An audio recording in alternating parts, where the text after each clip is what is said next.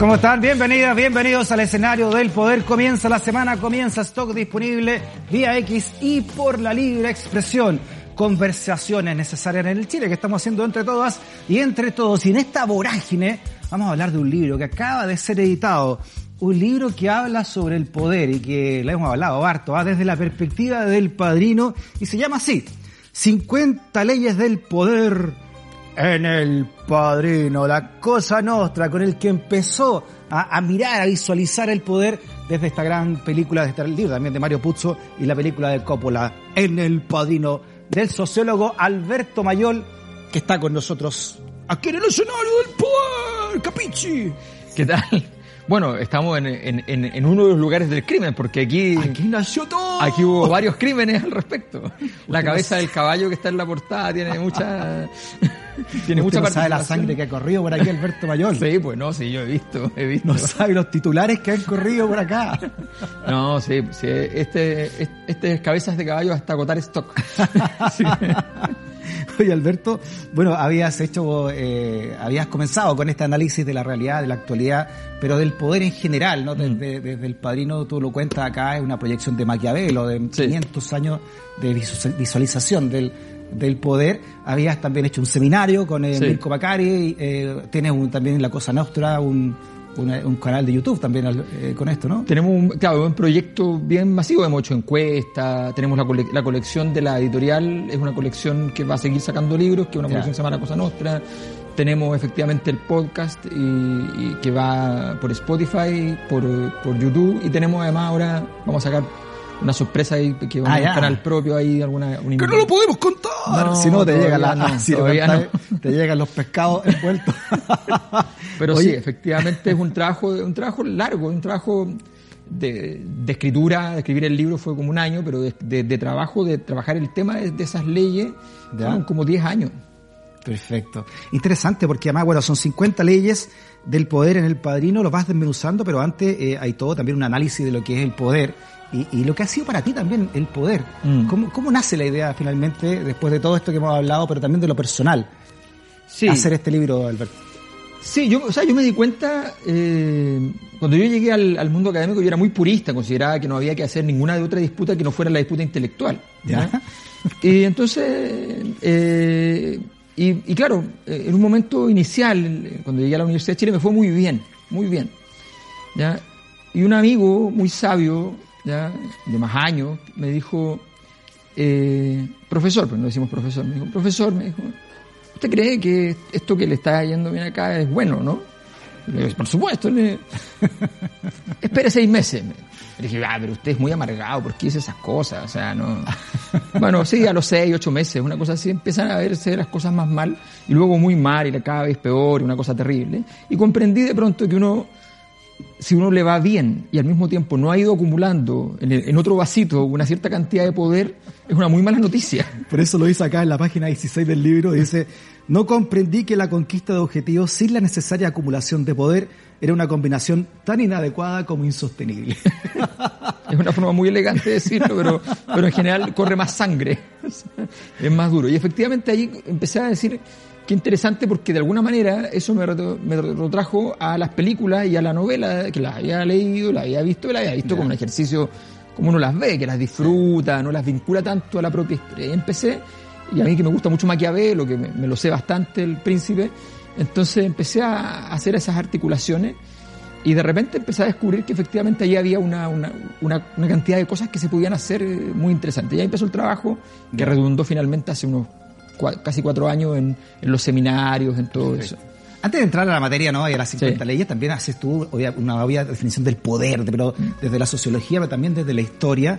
Y, y, y, tú dices, por ejemplo, todos habitamos el poder.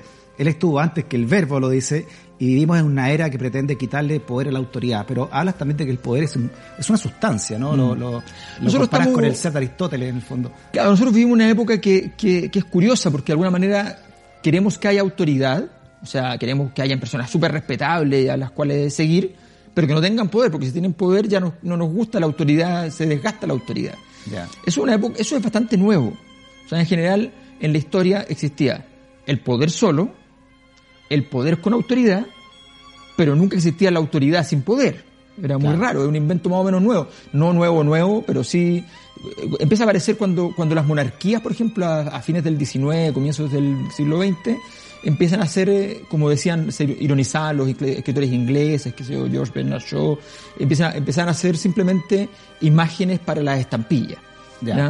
ahí empieza a aparecer como ciertas autoridades que en realidad siempre haya existido alguna que otra, pero que todos fueran así es raro. Entonces nosotros vivimos una época con una ilusión que es un poco vana, imaginarnos que podemos extinguir el poder y que las cosas pueden, pueden andar sin él, sin, sin, saber que en realidad lo único que hacemos es que dejamos el poder en una esfera más invisible. Mm. Gente y, no se el poder no se manifiesta de manera obvia, evidente. No, porque muchas veces... no dispararle a otro ni pegarle un, pegarle un garrote a otro, ¿no? O sea, eso, eso se sabe, claro, eso se sabe. De hecho, muchas veces si uno tuviera que en cada país establecer quiénes son las personas más poderosas, lo más probable es que pase lo que ha pasado en varios estudios de ciencia política respecto a distintos países, donde se llega a la conclusión de que por ningún motivo es el presidente o la presidenta de la República. O sea, que es como el cuarto, quinto, sexto lugar. Y que hay personas evidentemente más, más poderosas. Oye, cuando te diste cuenta entonces que, que, que, que la conquista de objetivos sin poder era suicida, ¿no? Sí. en un momento dijiste, no, ya me voy de la academia, me estudio otra cosa, lleváis no sé cuántos ya doctorados, pero no, me voy a... Sí, no, me, iba, sí. Terminaste trabajando en un banco, en el Banco Estado, para resetearte, pero terminaste en un partido político y siendo candidato a la presidencia de la República. ¿Cómo, ¿Cómo se entiende eso? ¿Cómo fue ese paso, no? Bueno, porque esa travesía para el desierto. El, poder es una droga. El poder es una droga. Uno tiene que saber, yo, no soy muy drogadicto, así que no tengo muchos problemas, pero, pero es una droga. Evidentemente el, eh, el, el, examen, la aventura del poder, una aventura que es tan, es tan suicida que es muy interesante, muy entretenida. Eh, eh, es como hacer un deporte de, alto riesgo. Entonces, evidentemente eso te va, se te va, ahora, Pasa que también está, hay una locura mundial, no, pasa solo en Chile, que cuando una persona vende muchos libros, hay otros que se imaginan que puede ser presidente. Ahora, esa locura es equivalente a otra. Una persona se sube arriba de un tanque y se imaginan que puede ser presidenta. Una persona ganó plata y se imaginan que puede ser presidente. O sea, en realidad todos son estupideces. Siempre, siempre es así. No, es muy raro que uno encuentre una razón así muy de peso, muy de fondo. ¿ya? Eh, o sea, a Churchill así como vayan a buscar al borracho que tenía razón, o sea, claro, claro. entonces, entonces eh, todo, todo, siempre es así, siempre estás en el límite. La, la, política tiene todavía muchos de esos elementos litúrgicos, primitivos, arcaicos, antropológicos, que de alguna manera establecen. Entonces, cuando me fueron a buscar en ese momento, yo dije, en realidad, la, la aventura, o sea, la, la, política académica me tenía más cansado que la, otra. tú estás reconstruido de tus cenizas, te habían echado. Sí, no, en mi mejor momento, yo, cuando en mi mejor momento, cuando empecé a vender muchos libros, estaba claro, te reconstruido entero. Claro, pero en ese momento yo lo estaba, yo en realidad lo estaba pasando muy mal. En ese momento, a mí en la Chile me estaban pagando 60 mil pesos, por ejemplo. Ese era mi salario. Y hubo dos años que no me lo pagaron. Así, así no me lo pagaron, ni siquiera los 60 lucas, o sea, no, no lo pagaron. Ahora está en los Sachi, digámoslo. Entonces no estaban los, entonces, entonces fue muy duro, fue muy duro. Ya. Eh, con el rector Pérez, tuvimos un par de correos, le conté la situación me dijo que en realidad asumió el feudalismo de la universidad y dijo, bueno, cada facultad ve lo que hace, la verdad es que yo no me voy a meter en ninguna facultad, se lava las manos.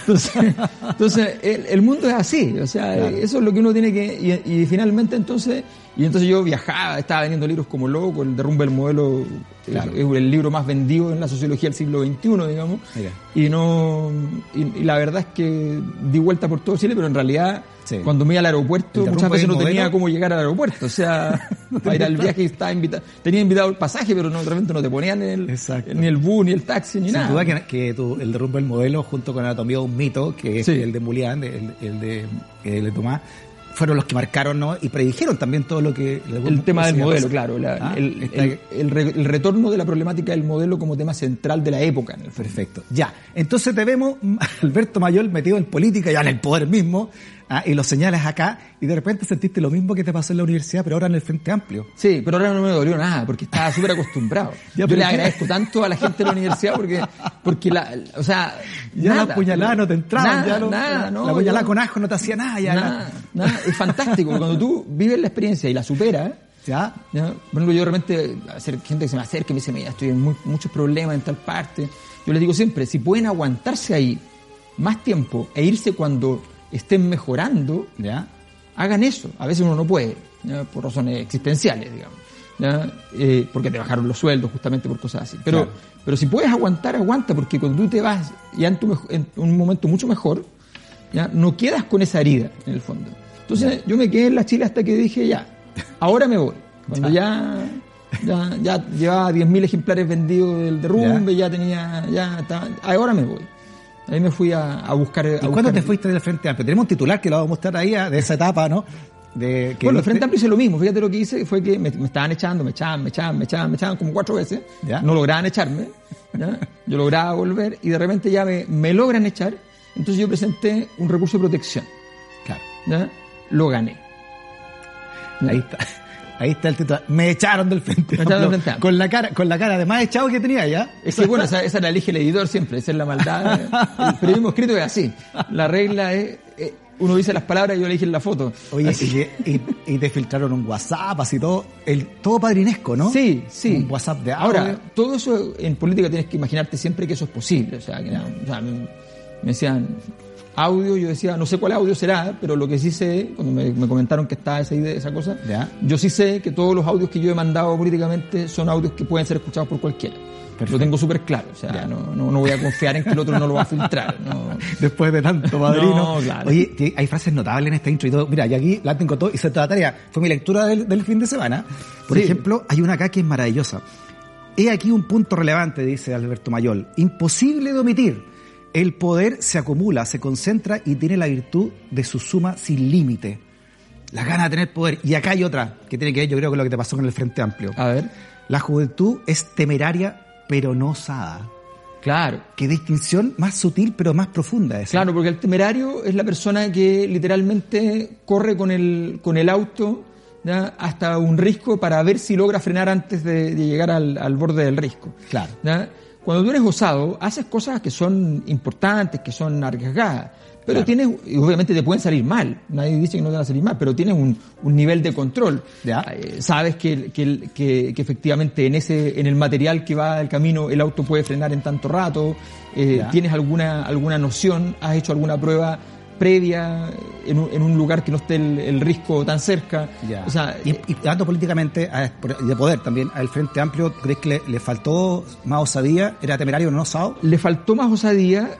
Yo creo que incluso en muchos aspectos eh, no alcanzó a ser ni siquiera temerario. Yo creo que lo temerario, por ejemplo, fue más bien las conductas que, que hubo desde el mundo de eh, más de los estudiantes de los colegios, del mundo de la ACE, de, de, ese mundo hubo más un perfil más temerario. ¿ya? Que, que entre la... Yo creo que el, Frente Amplio se quedó en términos históricos. De hecho, por eso el, estallido le pasó por encima, en el fondo. Sí, pues está preguntando porque el, Frente Amplio, que nace en los movimientos estudiantiles, él fue un movimiento estudiantil muy osado, ¿no? Sí. Eh, pidió con el tejo pasado. Dijo, vamos a queremos gratuidad. Y Eso fue muy bien hecho. Sí, ¿por qué, por qué esa, esa, osadía no la traspasaron a la política real ya cuando llegaron al Parlamento? Pasa mucho, fíjate que esto pasa, le pasa mucho a, los a los pilotos de rally, les toca, cuando ya van primero, ¿Ya? De repente no sabéis ir primero. Claro, es verdad. Porque tenéis que abrir camino. Es verdad. Es muy distinto ser... O sea, lo que le pasó también a Podemos. Podemos era como, como impugnador, como oposición en España. Increíble. O sea, lo sacaba de paseo todos los días. Exacto. Pero resulta que cuando ya están sobre 20 puntos, no tenían juego porque ¿a quién sigues denunciando si tú ahora eres parte del poder? Entonces, entonces no, es, no es fácil. Y esa conversión le costó mucho al Frente Amplio. Mm. Le costó, no se preparó nunca para esa conversión y no la hizo y, creyó que convertirse en alguien de gobierno era al ser menos osado. En circunstancias que la, osadía es parte del asunto. O sea, yendo a tu frase entonces, lo difícil eh, no tanto es conseguir poder, sino que ir acumulándolo, ir manteniéndolo, ¿no? Y sumándolo. O sea, lo osado fue la primera propuesta, la primera, porque esa es la idea, la osadía es una idea es el retiro del, de la FP. Ya. Eso es osado. Perfecto. Eso es muy osado. ¿ya? Y, eso, la, fama le llega a la Pamela Giles, pero, pero eso lo hace lo hacen otros tres diputados, digamos. Entonces, están. Eh, pero, pero ese, eso es un acto osado. Perfecto. Bueno, siguiendo el libro, entonces tú ya empiezas a hablar de la constitución, la primera parte, la política de, en, El Padrino, y comienzas con, con la escena de, de bueno, Jack Bolson, ¿no? El, eh, con, y el caballo, este productor de Hollywood, Sí. que, que le mandan, y, y hablas de la novela, más de la, que Sí. está muy, mucho más detallada la novela, el personaje de, de, de Boltz. Claro, que no sé, la novela es una película. novela larga, eh, la película es una película larga, pero las películas largas, yo, yo he escrito libretos, lib- yo he escrito libretos de ópera, obviamente son más cortos todavía, pero en general un libreto es mucho más corto que lo que tú puedes hacer en una novela, o sea, Ya. un libreto de cine, qué sé yo, tres horas, serán Perfecto. 100 páginas, digamos. Veamos, veamos la escena de la casa A de ver. caballo, que es notable, Ah, y, tú la- y bueno. tú dices que el eje central Sí, de pues. la manera en que se toma también Sí, el pues. poder. Ahí A está. ver. Padrino 1. Ahí está. Eh, bueno, vamos con ese Boltz, digamos, y eh, se es el productor, un productor real de Hollywood, no con el mismo nombre, que es el productor que efectivamente estaba hostigando en su momento a Frank Sinatra. Venía para acá, pongo la radio, lo primero que suena, Frank Sinatra, fue Mira, fantástico. Está todo Fue dicho, fantástico. todo calza pollo. Fue fantástico. Bueno, y, y no le matan cualquier cosa. Le matan un caballo que plata de hoy costaría más de 10 millones de dólares, tú dices en Exactamente, a conversión de moneda actual más de Claro. 10 millones de dólares. Y Claro, es como si le mataran, no sé, un pariente más. bueno, además que no le importaba a nadie más en el mundo. No tiene hijos este gallo, ¿no? No, no le importaba a nadie más. Claro. Además era un tipo que era que se insinuó en la película, pero efectivamente es impresionante. Tú sabes que no hay Se lo manda a matar, disculpa, el, eh, Vito Corleone a través de su consiglieri. exacto. Lo manda a matar porque recordemos que él no quería meter a, a Fontana en la película de él, Claro, ¿no? Pero exacto. tú dices que hay otra cosa de fondo que Vito Corleone dice, este gallo hay que hacerle lo peor, no solamente por, por Sinatra o Fontana, sino Porque que además era pedófilo. Porque era pedófilo. Porque era- ellos lo investigaron completo, llegaban a las reuniones Eso con no todo está en la película, pero está en la novela. Está en la novela, claro. Está- además era, era pedófilo, eh, contrataba, le pagaba muy bien a madres para que le, le pasaran sus hijas. ¿ya? Eh, Era una situación muy... eh, don, don Vito Corleone era, era una persona muy purista. Sí. ¿no? Era, el tema sexual no le gustaba en absoluto que hubiese sido, que se- fuese muy fuerte. De hecho, esta escena es tan fuerte, fíjate, que yo traté para el libro, compramos un par de fotos a, a, lo- a los estudios y, y resulta que no venden esa foto. Entonces tuvimos que hacer un dibujo, hicimos un dibujo. Ya. ¿ya? Al final de la no- de la- del libro pusimos un dibujo con la, con la escena y reversionado porque nos pareció divertido ponerlo con la cara del, del grito de Munch. Así que desaparece el personaje con, el grito. Ya. Oye, y claro, porque en el fondo, eh, ¿qué quiere decir finalmente esta cabeza de caballo? Eh, el, el sentido de la venganza, pero tam- también tú pones acá que, que el poder, digamos, en el fondo, a ver si lo encuentro acá, eh, lo dice, lo, lo nombras a través de Marx, ¿no? Pero Sí. es una frase también que le, le copiaron varios después, ¿no? Que las ideas de una sociedad son las ideas de su clase dominante. Sí. Foucault dice que la- la- el poder es el que pone las reglas, las normas, ¿no? Sí. En el fondo, lo, lo normal. Exacto, constituye lo normal. Claro. Efectivamente, lo que pasa es que la cabeza de caballo, ¿por qué es genial? Porque finalmente es algo que es suficientemente valioso, es un punto de no retorno, Ya. ¿ya? Pero no es algo por lo cual tú puedas o debas quemar el mundo. Ya. O sea, tú no, vas- no vas a botar todo lo demás a la basura porque te queda tu vida, porque no, no, no te han tocado a tu familia. O sea, es distinto la situación de, de, de cuando a ti te han tocado a tu familia y tú estás, entre comillas, obligado a ir a esa venganza completa. Porque tú no vas a permitirlo, obviamente, no vas a permitir que eso quede sin justicia. Exacto. Que es la historia de, de Vito Corleone. Vito Corleone vuelve a Italia, después él llega a los nueve años a Estados Unidos, vuelve a Italia poco más de 20 años eh, para matar Sí, al que había matado a su padre, a su madre y a su hermano, a don Chicho. Oye, y tú dices en los seminarios, esta, esta, vamos a hablar de una novela, de una, una obra derechista, Sí, machista, conservadora, Sí, pues. que es el padrino, ¿no? Y es verdad, si- y tú lo, ah, lo dices acá, El es súper machista. eh. Claro, la mirada a, la- a las mujeres las compara con niños en pues. algún momento, ¿no? no tienen derecho a estar en la Exacto, en las la grandes reuniones. Claro. Porque por eso que él no discute en la familia temas de, de trabajo, porque hay mujeres y niños. Porque hay mujeres, porque, claro, es de mal gusto. Y además es una forma de protegerlas, porque, ojo, Ya. es que por eso es interesante. El, el- el patriarcado ¿ya? es una estructura social que tiene que ver, porque por algo, por algo las, la- la- las mujeres Mm. eh, efectivamente eh, se sometieron a la estructura de poder, porque además había una, una lógica de protección. Si, si eso se disuelve en la medida que en las sociedades capitalistas no hay posibilidad de articulación de la protección ¿Ya? ¿ya? con el desarrollo, entre comillas, de la, del, del- de- económico de la familia. Entonces, en el fondo, ¿qué es lo que pasa? La mujer, ¿por qué no participa tan bien? porque la mujer si participase estaría expuesta a ser asesinada. Mm. Hay un código fundamental que es patriarcal y que la omertad lo toma, la, la, cosa nostra lo toma, que Sí. como, como criterio central, es que, que el que no participa en el negocio no puede ser asesinado. Eso es interesante, porque si uno analiza las muertes, no sé si todas, pero al menos el 99% son puros hombres los que mueren. Exacto, ¿no? exacto. Eh, exacto. en estas redadas de, de, de- y de si no es por error.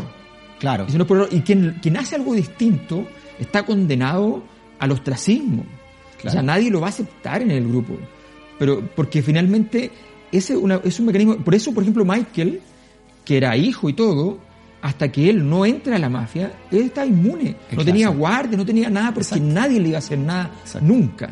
Claro. Eso Eh, se bueno, entendía. Y a Polonia, su esposa, la matan de casualidad. De porque casualidad. querían- le, querían, le querían rentar a él en el auto, pero Exacto. a la señora, ¿no? Exacto. La esposa. Exacto. Ya está divertido. Ya, eh, vámonos con las leyes entonces, Vamos porque son las 50 leyes. Vamos con las leyes, Esta me gusta mucho. Aquí la tengo marcada. La ley número 2. La ley número dos. Que es muy buena esta ley. La pasión es enemiga del poder. Ley número 2. El Padrino no es una obra sobre la violencia, dice Alberto. Es bastante más una obra, una obra sobre la diplomacia, dices tú. El arrebato entonces no es solo poco inteligente, es además dañino para el proceso de construcción conjunta de una solución. Bueno, a, a ver, a Coppola casi le, le- le querían cortar la película por mil razones. Esta película se hizo, eh, se hizo con muchos recursos, usando mucho las leyes del padrino para que se pudiera salir. Y entre ellas está una de las razones que tenía muy poca violencia. Ya. Y le exigían más violencia. Entonces, Ah, por sí, eso Coppola, que no le gustaba la violencia tipo yankee, establece una, una dinámica en la cual dice, ya, ¿sabes qué? Lo que voy a hacer es que voy a hacer una especie de violencia operática. Por eso Claro. todos los crímenes, todas las cosas son... Esta, por ejemplo, esta escena que no cuando, Claro. cuando va Sony y golpea al cuñado porque le estaba pegando a la hermana, ¿no? Les- Oye, pero... Que es una escena, Oye, pero... es una, es una sacada de cresta de aquella. Sí, más o menos, más o menos. Claro, y, y es muy interesante Y porque... bien vestido, ¿eh? y bien- y es muy interesante la... la bueno, Carlo... Car- hay dos personajes en, el en la película que vienen de la mafia. Ya. Carlo, el, eh, que está siendo golpeado duramente ahí... Pero sí o no que uno está con el que está pegando ahí, que viene a pegarle a ese gallo, ¿no? Después Él- de todo lo que le ha hecho la hermana, po, y Él- la pasaba encima. bueno, claro, él es, él es completamente, él venía de la mafia. Él había trabajado con eh, el, uno de los, de- con Lucky Luciano, que es uno de los principales mafiosos, cuyo sobrino es el que mata, por confesión propia, Ya. hace dos años, a Juan Pablo I. Ah, mira. O sea, Claro. toda esta trama que el padrino, hasta el padrino 3 expresa, hoy día tiene más validez que nunca porque Claro. hay confesión ¿ya? de quién habría hecho el asesinato al Papa. Que duró un mes duró gallo. Ah, porque quería Un mes, en el barco 33 Luciano. días. Sí, además buscarlo los Luciano Albini. Exacto. Entonces, Lucky Luciano es el que lo, el, sobrino el que lo mata. Y Lucky Luciano era, él trabajaba con Carlo, con este que hace de Carlo Rizzi. Ya. Y Carlo Rizzi se acerca a los estudios y le ofrece, le dice, mire, la, la mafia no va a permitir que se haga esto. Perfecto. Eso está en la novela también. Claro, No- va a permitir que se haga esto. Si usted no me da un papel, ¿ya? yo voy a hacer para que no... lo- Y le dieron un papel. Bueno, efectivamente, la ley 2, la pasión es enemiga del poder, una muy importante, Sí. que no cumplía, nunca cumplió Sony. Te nubla la razón. Y mira cómo terminó Sony. Tenemos ahí. el- O sea, ya todos que sabían que si lo tocaban la hermana, él se volvía loco. Mm, Y que iba a ir a donde fuese a buscar al culpable. Y eso es una muy mala idea porque ya eres predecible. Nunca seas predecible en tiempos de guerra, dice otra ley. Vito sabía que eh, iba a terminar mal eh, eh, Sonia, ¿no? Sí. Cuando, cuando están hablando ahí de no meter las drogas y Sony da a entender su Uh. razón delante del, del enemigo, ¿no? Qué o de un momento. extraño. Vito le dice, nunca des tu opinión fuera de la familia, al menos si está en contra mía. Y termina de esta manera Sony con Leones, ¿no? En la emboscada Oh. que le hacen. El ¿Ah? peaje. Pe- El peaje. El peaje. Tengo que se salió caro el peaje. Ah, aquí Por- tienen escena, es porque esta escena es brutal, pero también es un nudo estratégico para entender cómo te Bueno. nubla la razón esto, ¿no? Y fíjate que en esa, en esa escena es que es muy fantástico porque la escena de la negociación, el que termina en este asesinato, la escena de la negociación donde queda en evidencia que la familia no estaba toda de acuerdo en no entrar a las drogas, Ya. en esa escena, eh, el- lo que logra Coppola y lo que logra Mario Puzo en la novela es construir una escena en la cual se fractura la paz de 10 años de todas las familias. Las familias llevaban 10 años sin un disparo entre ellos. Las cinco familias ahí Las cinco piolitas. familias estaban Mm. limpias. Y además habían ido sumando familias. En la historia real, que es verdad, porque es verdad esa historia, habían ido sumando familias judías, habían sumado a la gente de Chicago, o sea, habían, ido sumando, habían construido un gran Ya. imperio. Se acaba la paz porque entra, llega la droga y don Vito Colón dice, yo no voy a meter la droga en esto porque Claro. me complica. Y ya sabemos cómo terminó Vito a partir de eso. también. Te propongo un juego para A la ver. segunda parte del programa. Por favor. Vayamos viendo leyes y tú me vas diciendo con qué personaje de la política nacional se está relacionando. Por ejemplo, Sonny Corleone, ¿no? La pasión es enemiga del poder. ¿Con quién personaje de la política nacional relacionaría la ley número dos? Ese es el gran... ¡No me lo digas! Hacemos una pausa, seguimos hablando de las 50 leyes del poder en el padrino con el sociólogo Alberto Mayol. Imperdible, ¿ah? ¿Quiénes serán en Chile? Eso. Lo analizamos a la vuelta, una pequeña pausa. Gracias.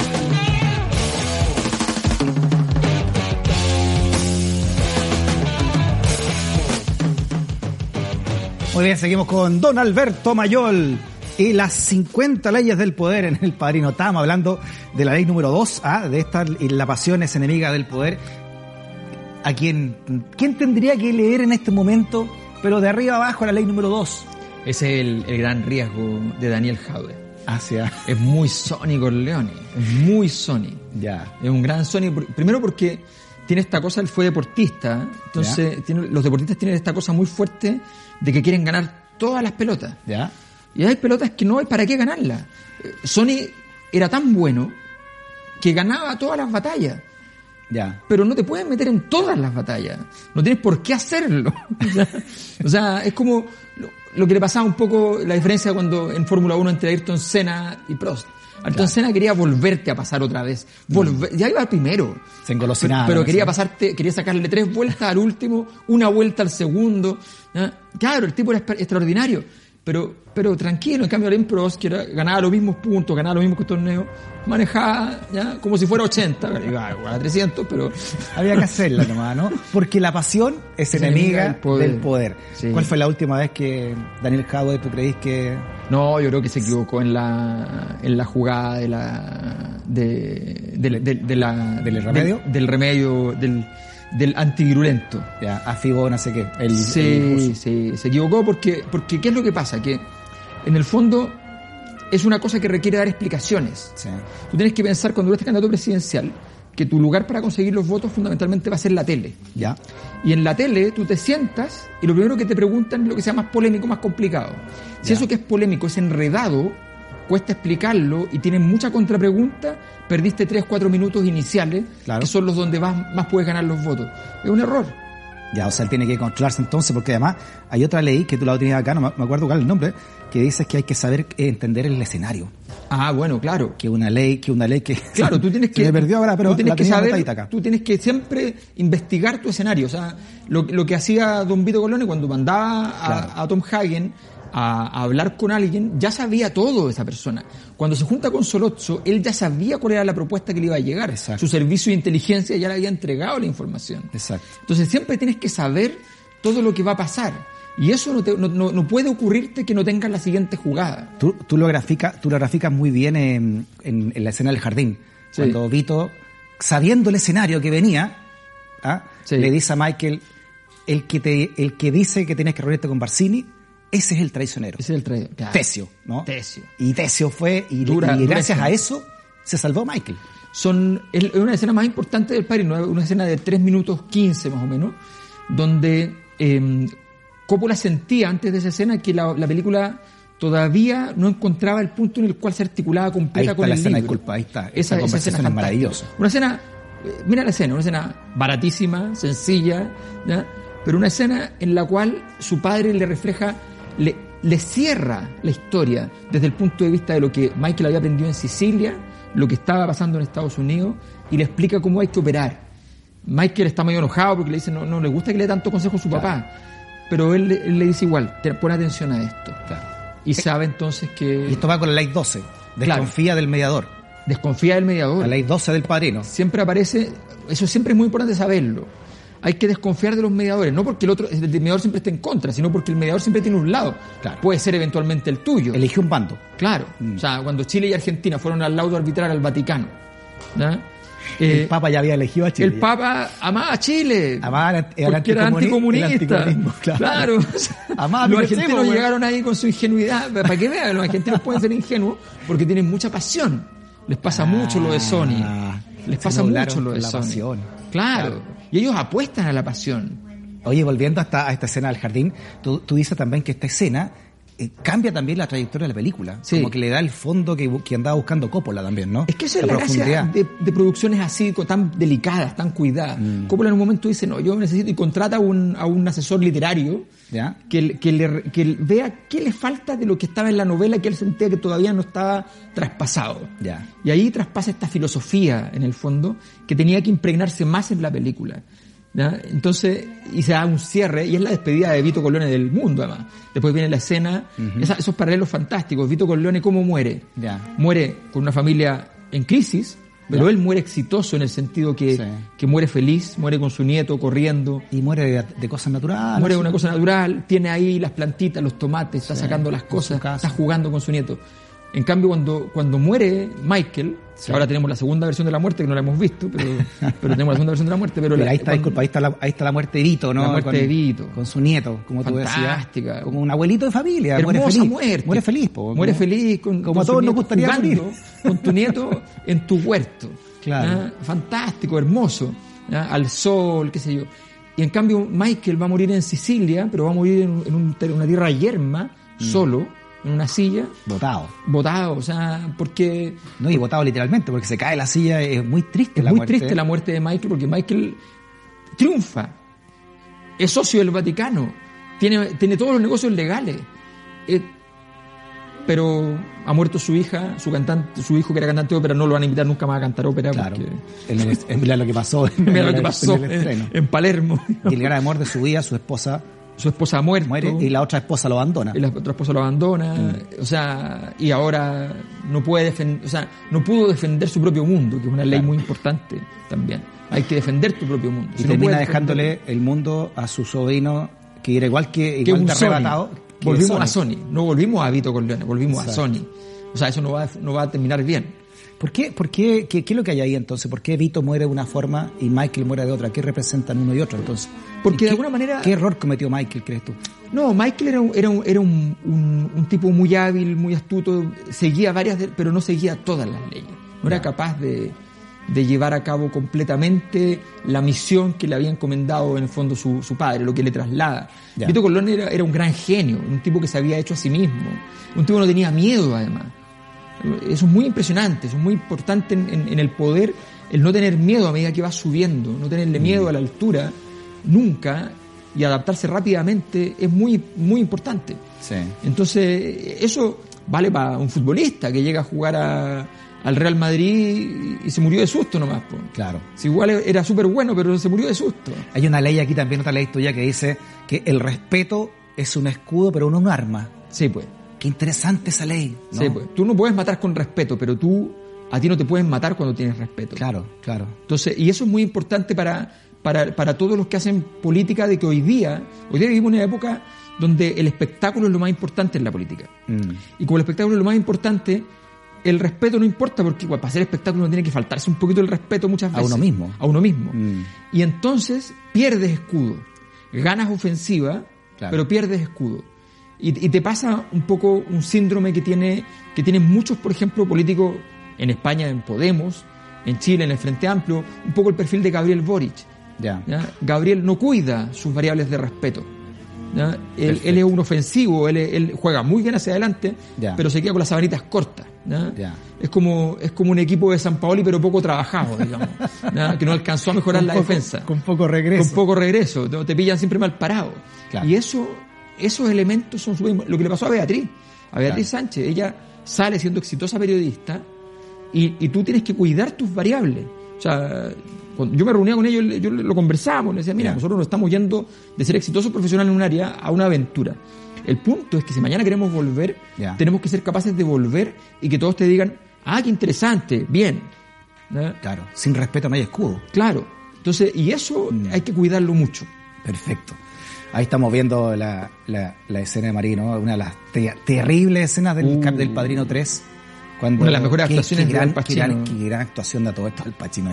Y, eh, no, y, Cómo trasunta, cómo el dolor lo desfigura. es y, impresionante. y además queda todo en, queda todo en silencio. Y esa pequeña diagonal de la cara y, y la, y, a la genialidad de Coppola que primero pone ese Claro. grito en silencio No, no, y es después genial, lo pone- no, es es genial. una- es una escena- Bueno, no leyó bien el escenario. No leyó bien el escenario. No, leyó bien el escenario hasta el final, digamos. Era, era, bastante, era bastante obvio que en su tierra habían posibilidades de, ¿De qué de, de riesgo eh, en, un, en un momento como este. Lo iba a celebrar, estaba preocupado de eso. Le dejó la seguridad a, a Vincenzo, que era muy bueno en eso, pero, Sí, pero, pero tal vez pero fue una era- imprudencia era- hacer. a Vincenzo que era muy imprudente, po, y no era muy, no era, era más apasionado que inteligente. Sí, pues, sí, pero era un tipo Mm. hábil, un tipo que era capaz de matar a cinco juntos, pero, pero, pero eso no significa que no, que no te evites el problema. Al contrario, estaba siempre esperando tener el problema. Es verdad. Le, le- Oye. le gustaba. Ya, ley número 4. A ver. ¿Quién será esta ley número 4? Las decisiones relevantes solo se discuten con quienes toman parte en la decisión. Qué buena, ¿no? Eso es muy importante. Las claro. decisiones solamente con quienes realmente van a ser parte de esa decisión. A todos nos ha pasado en nuestra vida que alguna vez le hemos a preguntar, así como un consejo a cualquiera, a cualquier persona, ¿Ya? que no tiene nada que ver con la historia. Eh, o que sí tiene que ver con la historia, pero está comprometido con intereses que son distintos a los nuestros. Y le decimos, oh, estoy en este problema, ¿tú qué pensáis? No haga eso. Ah, no, es que yo quiero escuchar a todas las opiniones. No, porque la persona que está afuera no tiene lo- el mapa, no tiene el escenario. Claro. Bueno, ¿qué es lo que pasó ahora en Chile? Que fíjate que en esto, que todos han felicitado y elogiado a, a Bachelet por el dedazo. Bachelet no estaba en el partido, no estaba jugando el partido. Mm. De hecho, venía de perder el partido. Claro. Había salido Le das a. Paula Narváez como candidata. Y hace el dedazo, candidata un dedazo que funciona porque Piñera está tan mal que entonces un dedo de Bachelet vale, vale algo. Claro. Pero ella no tenía nada que ver con la historia.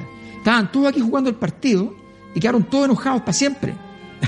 Porque estaban jugando de, a ver, ¿quién va? ¿Voy tú? ¿Voy yo? Sí, era triste el espectáculo, estoy de acuerdo.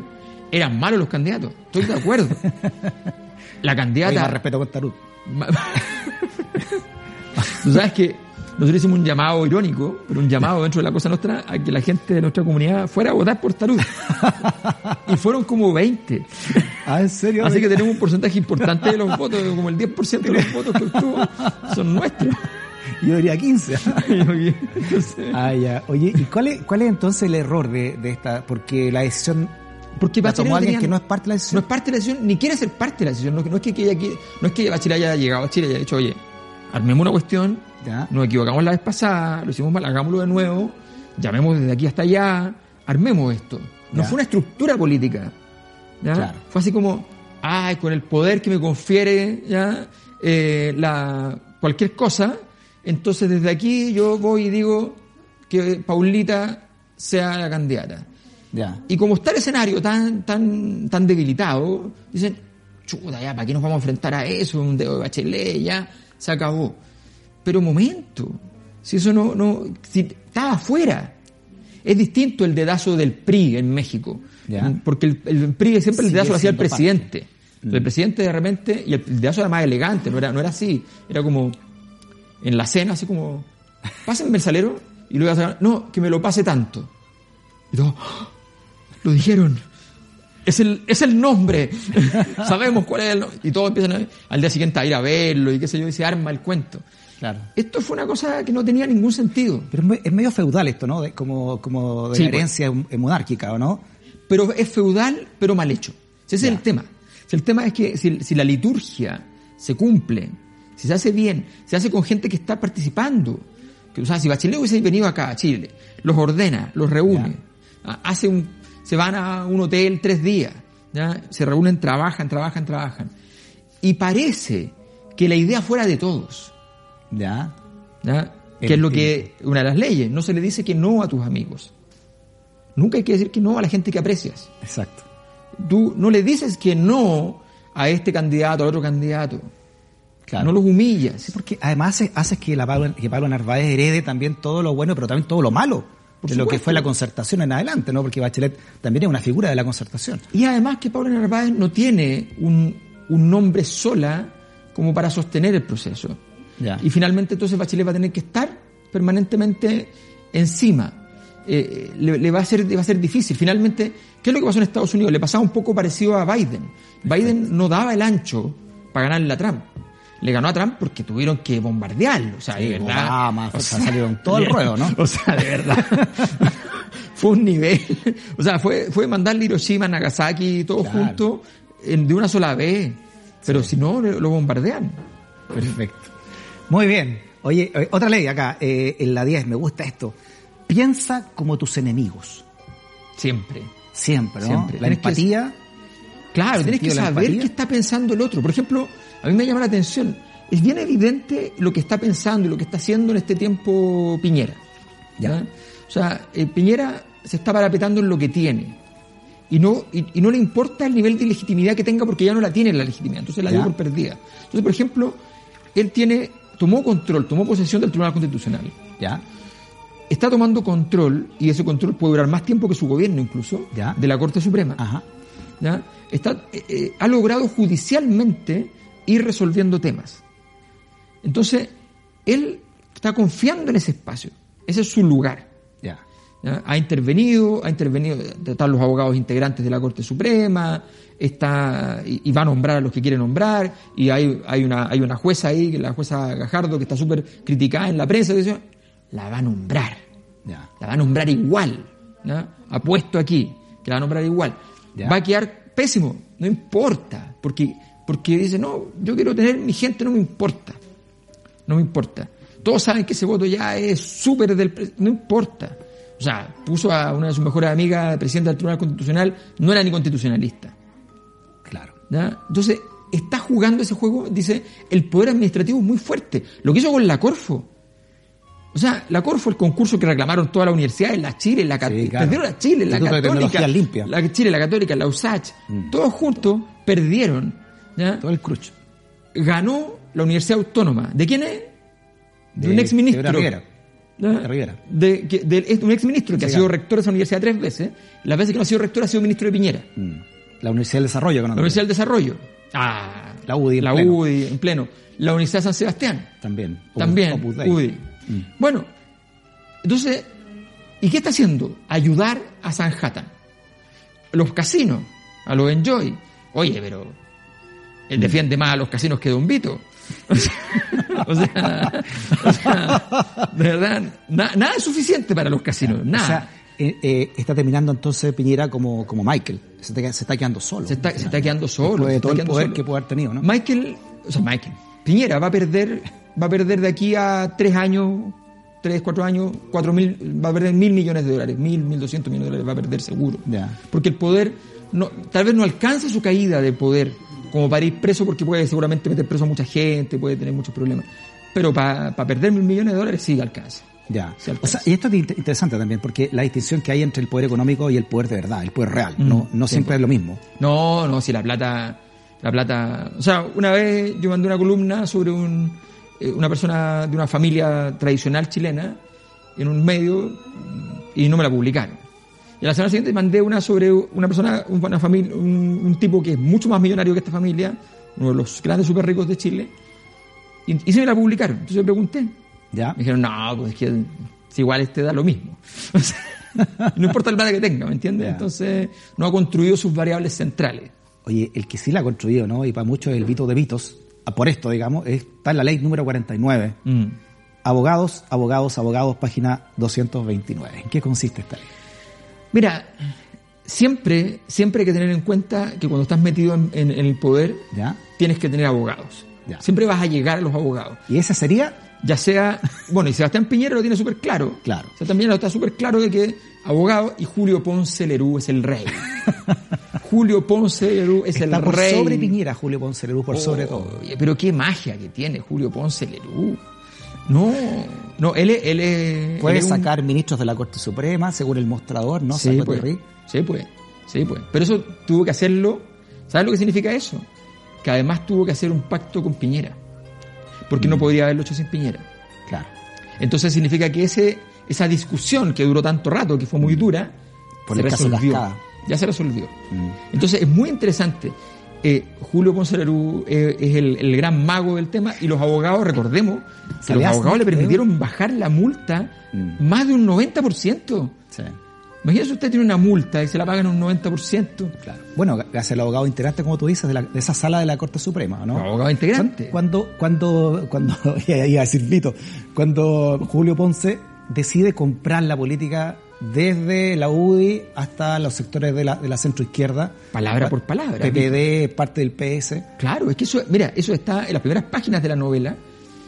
Cuando empieza a construir el imperio, Vito Corleone, muy joven todavía, sin mucha plata todavía. ¿Ya? Eh, y la gente que trabajaba con él, los mismos abogados que trabajaban con él, ya tenía abogados, se daba cuenta rápidamente que los abogados eran muy importantes, ¿Ya? porque permiten robar legalmente. Esa es la razón fundamental. Ya, perfecto. Entonces él le decía, eh, los abogados le decían, oye, pero estamos gastando mucha plata en gente que no ocupamos. Claro. Por eso Tom Hagen es abogado y Michael es abogado. Sí, pues. Y le dice, no se preocupe, Mm. no se preocupe. Nunca esa plata va a estar mal gastada. Algún día lo necesitaremos y tal vez nunca. Y hay que seguir pagándola. Porque si lo necesitamos, lo necesitamos. Claro. Entonces, entonces eso fue lo que hizo Julio Ponce Lerú. Sabía que sus variables eh, legales estaban complejas. ¿Qué le pasó a, a, a Luxich? Al revés. Que su, su penetración con la política fue siempre por un lado, por el otro, pero siempre fue Mm. igual le costaba entrar en el mundo y, y- y- y ser completamente, meterse por completo en la política, no como Ya. Julio Ponce Lerú. ¿Qué le pasó? Que la deuda subordinada, ya, en un momento determinado se le transformó en un problema. Mm. Y entonces él pensaba pagarle en 20 años y la tuvo que pagar en 3. Ya. Porque dijo, ya, sé que se, esto se me va a Pero complicar. ¿qué diferencia, por ejemplo, en Luxich, que otra gran fortuna del país, el grupo Luxich que tiene la fortuna, pero también con Ponce? No, no, a Luxich. ¿Por qué se compra un medio de comunicación, medios de comunicación Luxich, no? Bueno. Canal 13 y las radios del, del grupo. Porque, porque tiene que comprar cosas que sirvan para acumular poder, porque no sabe acumular poder de otra manera. O sea, tiene Claro. que comprar cosas. Tiene, es como Piñera, es como Berlusconi, que tienen que comprar teles, que, tienen que comprar medios para poder hacer cosas, ahora sacar otro medio. O sea, lo, lo convencieron de abrir un medio, de comprarse una tele, comprarse radio después. No, que con la radio no falta. De, de- de- ahora se armó un medio, un medio digital, ¿ya? Exante. Claro. ¿ya? Eh, que yo, que claro, Mm. entonces que Bofill dice que es independiente, pero yo hice una prueba súper tonta, si tú querés decir, que yo le mandé, tenía que mandar libros Ya. y una revista que sacamos en la Universidad de Chile tenía que mandar a distintos medios y entonces no, no tenía dirección exante. ¿Ya? Entonces, capaz dije que funciona en Quiñenco, en la empresa, La empresa y se la mandé para allá y la recibieron, pues. O sea, entonces, está en 500. Está en Quiñenco. Entonces, bueno, te digo, efectivamente, eh, el Luxich no entiende muy bien. Entonces, de hecho, le pasó, po, le pasó que está andaba de compras eh, en, en Perú, ¿te acuerdas en la época de Fujimori? Sí. Y salió en los videos, o sea, no, no, no tenía la prolijidad. Perfecto. Claro, hay una escena importante cuando, cuando a Vito le piden sus senadores, los sena- o tú tienes senadores o tú tienes jueces, Sí, pues. préstanos tus jueces tus senadores, ¿o no? Sí, pero hay cosas que no se pueden. Porque son amigos, ¿me entiendes? O sea, Claro. tú- yo no voy a pedirle a mi amigo un favor que los expone también a ellos. Eso es muy importante. Es que esa delicadeza, esa comprensión de que, no, pues si te estoy pagando, ¿cómo no vaya a hacer la cuestión? No, no, eso, eso es muy importante. Ocupar los recursos hasta donde, hasta donde corresponde. Muy es bien. como llamar al presidente de la República, oye, sácame un parte. No, No, no, no, no. Sáqueme No. de la cárcel. que mejor- No, no sé, Muy bien. Oye, bueno, esto tú lo analizas en un seminario de dos días, tres días, no sé. Sí. Ah, eh, se nos acabó el tiempo, pero para todos los que quieran seguir profundizando, muy recomendable. ¿ah? Las 50 leyes del poder del padrino para entender también lo que está ocurriendo hoy día. No hablamos de carabineros, no hablamos de lo que viene, no hablamos del gobierno que viene, ¿no? De la constitución que estamos haciendo dentro de este marco. Imagínate. Quedaría para otro programa, Alberto, pero lo dejamos pendiente. Lo haremos, lo haremos. Oye, a nombre personal también del equipo, mucha suerte en tu nueva Sí. aventura, ¿no? Una nueva aventura. Ah, Hagamos un contacto desde allá en algún desde momento. allá. Te vas a España eh, Sí, en un a par de semanas un más. par de semanas, sí, sí. Bueno, toda la fuerza. pues, Muchas ¿no? gracias. Que, te- que la, que la suerte te acompañe. Muchas gracias. Muchas gracias. Vas a conquistar Europa, Que así sea, que así sea. Sí, pues hay que ir a, hay que ir a Nueva York. Don Vito yendo a, a Nueva York. Es verdad. Sí. Ya, chao Alberto. muchas Abrazo gracias. grande. Gracias, Freddy. Conversaciones necesarias. ¿Desde dónde? Desde el escenario del poder. Stock disponible vía X y por la libre expresión. Hasta la próxima. Chao.